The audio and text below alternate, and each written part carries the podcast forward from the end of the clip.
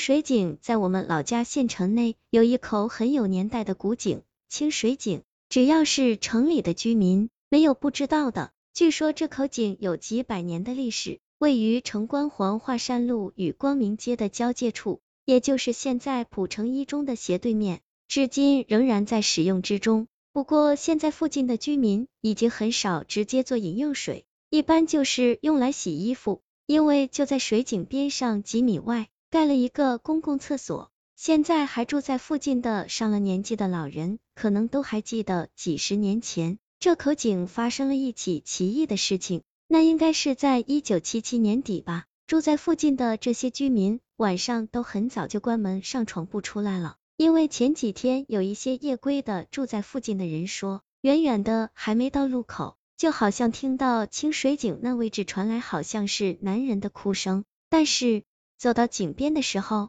那哭声也就消失了。如果只是一两个人这么说，这事情也就没什么了。但后来又陆续有好几个人都说，似乎真有那么回事，他们也听到了。再加上半个月前这井发生的一件事情，人们的恐惧就越发的严重。那时候住在清水井不远的地方，有一个四十多岁的中年男人，这人平时特别喜欢看书。没事的时候就会搬一条小木凳坐在家门口看书，不怎么爱说话。附近邻居经过他门口向他打个招呼，他也就抬个头，嗯嗯两声，又低头看书。他看的书还和别人不太一样，只看周恩来的书，有时候也看看毛选，其他书也不看。但他是一个参加过朝鲜战争的退伍军人，这事也就不那么奇怪了。但是就在半个月前，这人却死在了。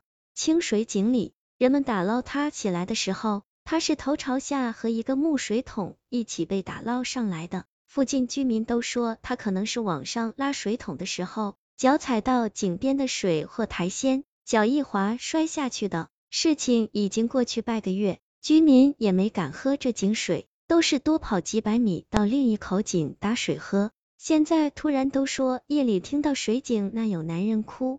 恐惧的心理就不难理解了。又过了一段时间，大概是七八年一月的头几天，那口井一到夜里，似乎让人们更加不敢靠近了。住在最近的，正对着井口的一个妇女说，她晚上起来给孩子喂奶，又听到水井那有男人哭，偷偷从楼上的窗户朝水井看，哭声好像慢慢大了一些。借着外面的路灯，她看到似乎有一双手慢慢伸出井口。紧紧抓住井沿，接着一个湿漉漉的脑袋也伸出了井口，再然后整个人都爬了出来。没错，就是那个刚淹死半个月的男人，全身都是水。这妇女一声惊叫，回头拉她男人起来看，她男人起来和她一起再向窗外望去，那人正坐在井沿哭，哭了一会，站起来头朝下，慢慢滑入井里，人不见了，哭声也没有了。第二天。